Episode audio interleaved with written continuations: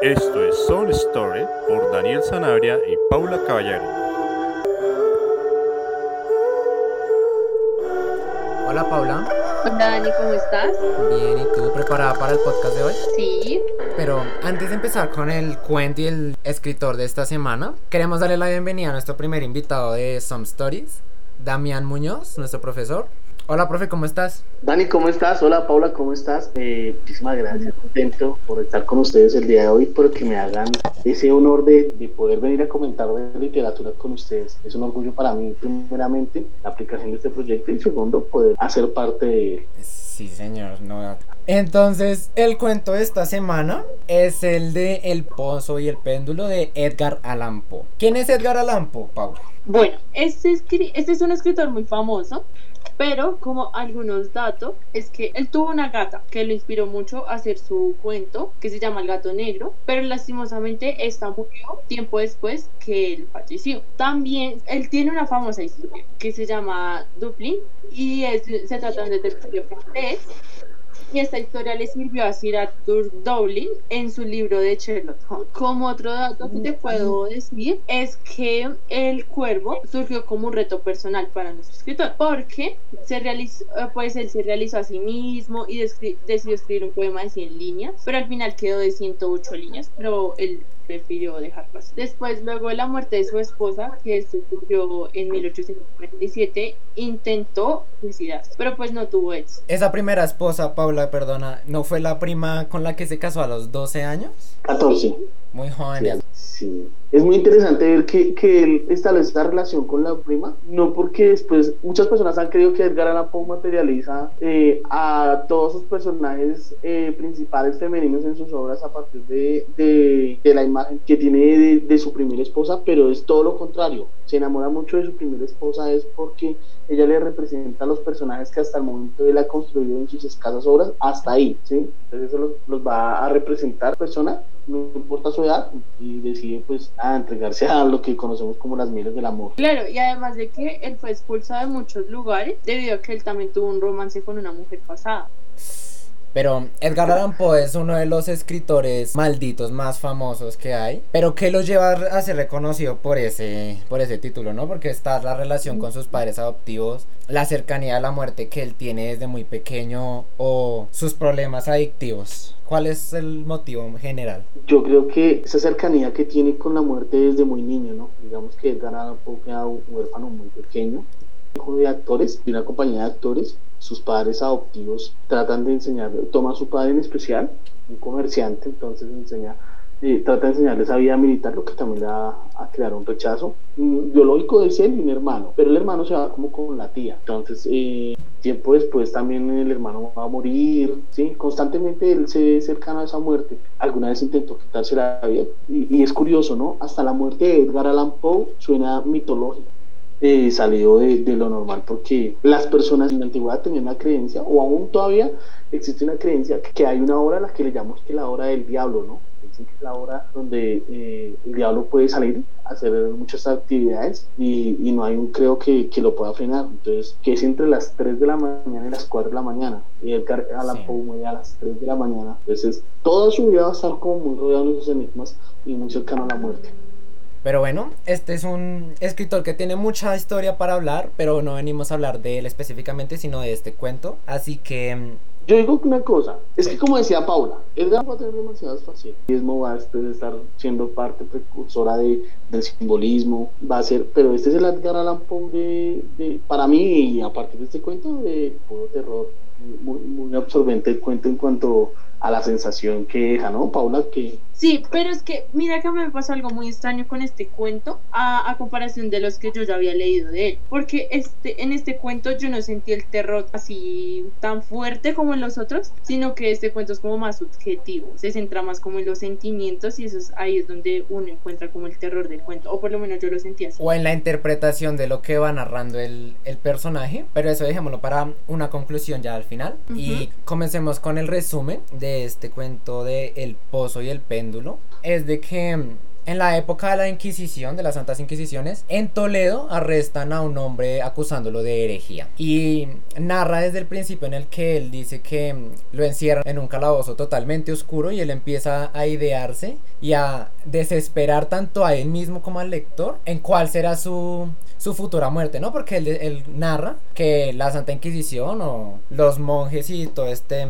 proceso ya es mítico por las formas de que matan a sus enemigos. Él dice que son o muy inmorales o son cosas totalmente diabólicas, horroríficas, que nadie se merece. Entonces este cuento se trata de acompañar a este personaje en el desespero de saber cómo va a morir porque él ya se arrepintió a morir, pero está desesperado pensando en cuál va a ser su, su final, ¿no? Entonces eso trata el péndulo y el pozo. ¿Qué opinaron de este cuento? ¿Qué es la sensación que les deja? Bueno, para mí eh, este cuento es sí como un poco estresante porque me parece genial como al principio él empieza a describir todo lo que le está pasando y, todo lo que pasa y cómo él se siente. Entonces eso me parece muy chévere porque de verdad uno como que se conecta con lo que le está pasando al personaje. Pero también otra forma, o sea, otra cosa que debo como destacar es la forma que él ingenia para medir su calabozo y saber cómo es, ya que él dice que no tiene luz. Entonces es, es genial todo eso como él empieza a contar los pasos, es muy chévere. Pero ¿y quién era él, no? Porque en lo que se sabe de esta época que era la Edad Media y todo esto, o la época de la, de la Inquisición, no todo el mundo tenía acceso a saber cómo medir, cuál era la mediana, cuál era... ¿Qué es un perímetro? No mucha gente sabía cómo medir un perímetro. Entonces, ¿quién es este hereje? ¿Quién es este hereje que van a matar? ¿No les deja esa intriga?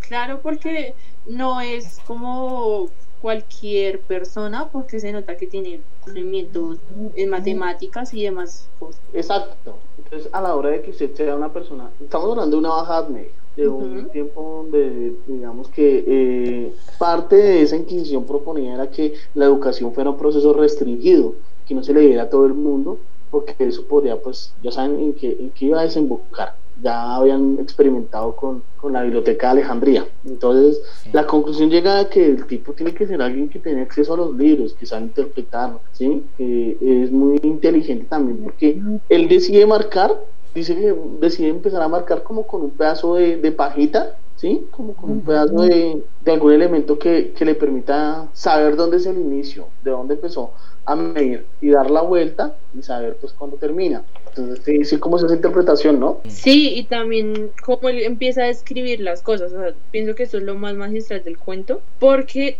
o sea, todo empieza, ni siquiera ni, ni el personaje se siente tan preocupado por lo que está pasando, sino se centra en describir cómo son sus jueces o así, todo eso. Mientras que normalmente se pensaría que el personaje está súper preocupado por su situación o porque se va a morir pero pues él ya está más resignado. No, y la forma en la que escribe a los monjes y a los verdugos, más que todo a los monjes, porque él los detalla de una manera como que son representaciones diabólicas, algo que, que no es capaz ni volver a mirar porque ya no se siente ni capaz. Y es uno dentro como lector, uno se siente como empático a él, uno siente como lector lo mismo que él está expresando. Entonces eso es lo mismo que trae el cuento. Ese desespero es de vivir lo que él y saber cuál va a ser su futuro. Yo me quedo muy, muy, suspendido desde el inicio en, en, la decisión radical. Me quedo muy apegado a él de que esa decisión, entonces de lo que él describe como que trató también de entender cuánto tiempo lleva ahí,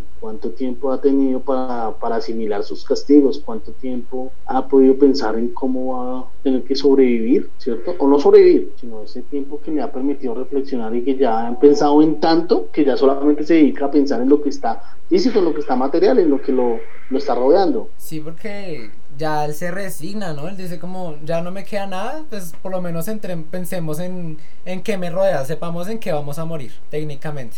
Y es muy Sí, no, háblenme de esa forma y cómo él encuentra el post, esa forma porque uno, pues, uno ya viene de que él está midiendo su calabozo, de que no tiene nada, cuando pum, se cae y llega al pozo y es como que como así, todo el tiempo eso estuvo ahí, ¿qué pasó? Cuando descubre la presencia del péndulo, chévere, Uf. chévere que empieza a fijarse. Y como esa capacidad también, es un tipo muy inteligente, es un tipo muy sabio, Súper es un tipo que asimila y, y es muy observador, ¿no?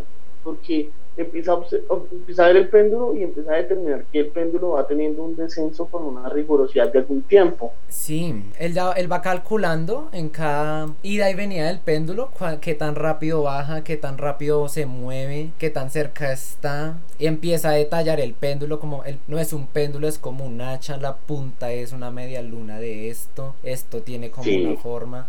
Eso también es preocupante ir leyéndolo. Y además. ¿cómo descubre que lo están drogando? ¿Será O sea, que esa es, la, esa es la faceta de, de, de Edgar Allan Poe y su fijación por el láudano? Pues a Colombia también en vida del tipo despertó esa, esa adicción hacia, hacia el láudano. Y generalmente en muchas, en muchas situaciones, en muchos textos de Edgar Allan Poe siempre trató de plasmar algo de carácter personal, de algo que, que lo rodeara y que lo caracterizara como ser humano y de pronto, no sé, siendo muy visionario, que lo llevara a la posterioridad. ¿Será? Porque, bueno, en parte sí es posible, porque la forma en la que empieza a aparecer los suministros que le dan también es muy, es muy, Es muy extraño. es muy extraña, sí. Pues Sí. Claro, no sé, no sé, es una interpretación que me queda a partir del texto, ¿no? Sí, porque también la parte cuando él describe que ya está atado y en esa parte que nuestro personaje se resigna, pero ya entonces empieza a pensar cómo, cómo es que lo va a matar el péndulo. Entonces ya uno Sí. piensa como de que como así, ¿no? Pero ya llega un punto donde él dice, bueno, pero si yo hago esto, yo me fijo que esto no está tan... Esto es una soga que solo me cubre ciertas partes del cuerpo, que si yo hago esto me puedo liberar.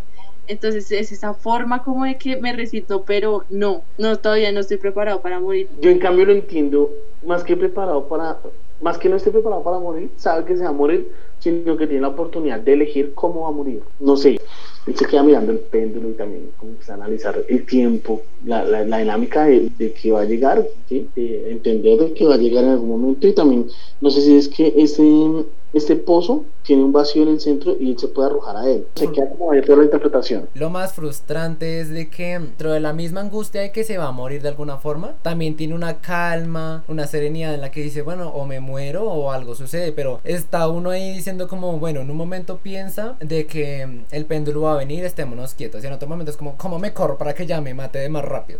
¿Sí? Entonces, Sí. él también se, se empieza como a, a enloquecer ahí encerrado, quién sabe cuánto tiempo haya transcurrido ahí solo. Y y también de pronto Dani pensar un poco de que él analiza cuál sería su situación si se lanza al pozo, totalmente, definitivamente. Que los gritos, y empieza con un cierto rechazo hacia el pozo, empieza maldiciendo el pozo, empieza diciendo, no, yo creo que no es la opción para morir.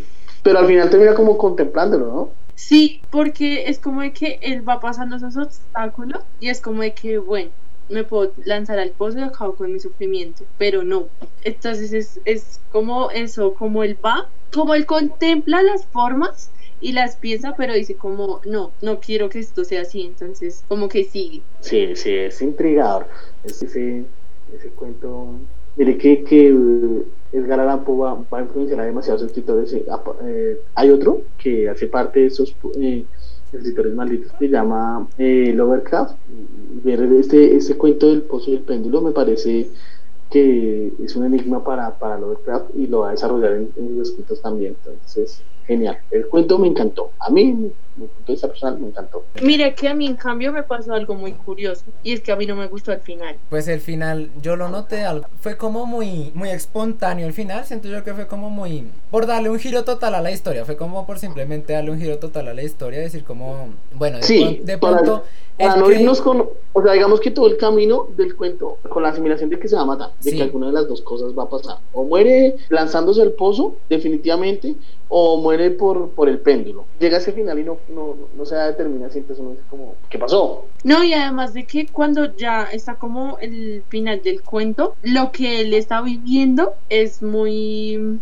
Uno ya lo da como por perdido. Uno ya dice aquí, aquí fue. Sí, total, Y total. ¡pum! pasa ese final así súper de repente. Entonces, no sé, no, no me gustó. Pero se lo vamos a dejar para que la gente lo lea. Si les gusta, si les atrae el cuento, tienen que investigar qué pasa en el final, que es lo más chévere. Bueno, es el chévere y no chévere porque, como dice, déjate ese sin sabor de que toda la historia nos, nos fue adelantando, nos fue preparando para, para lo caótico y llega a ese punto final donde no, no pasa, no, no es lo caótico. Me parece bien dejar hasta ahí nuestra retroalimentación porque hay muchos detalles que podríamos seguir hablando, pero son muy importantes para que cada una, cada persona haga su propia conclusión, propio del tema. Entonces, pues hasta ahí quedaría muy bien nuestra charla. Y Queda conclusión abierta de cada persona.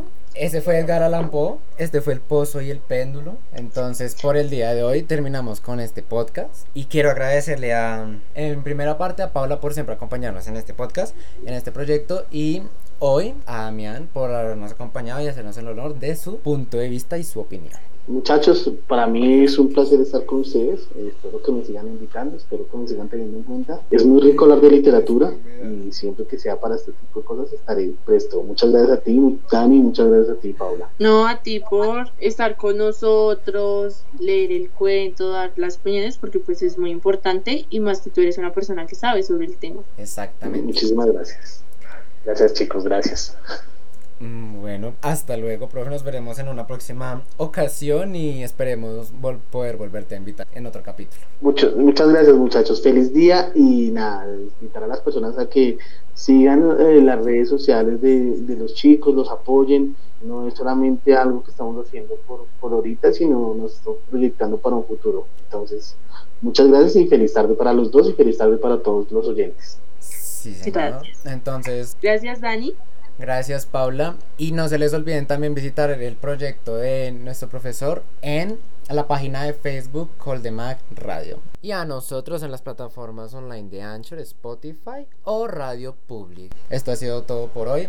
Gracias, Paula. Gracias, Damián. Hasta luego. Chao. Chao. Y esto fue Sunny Stories.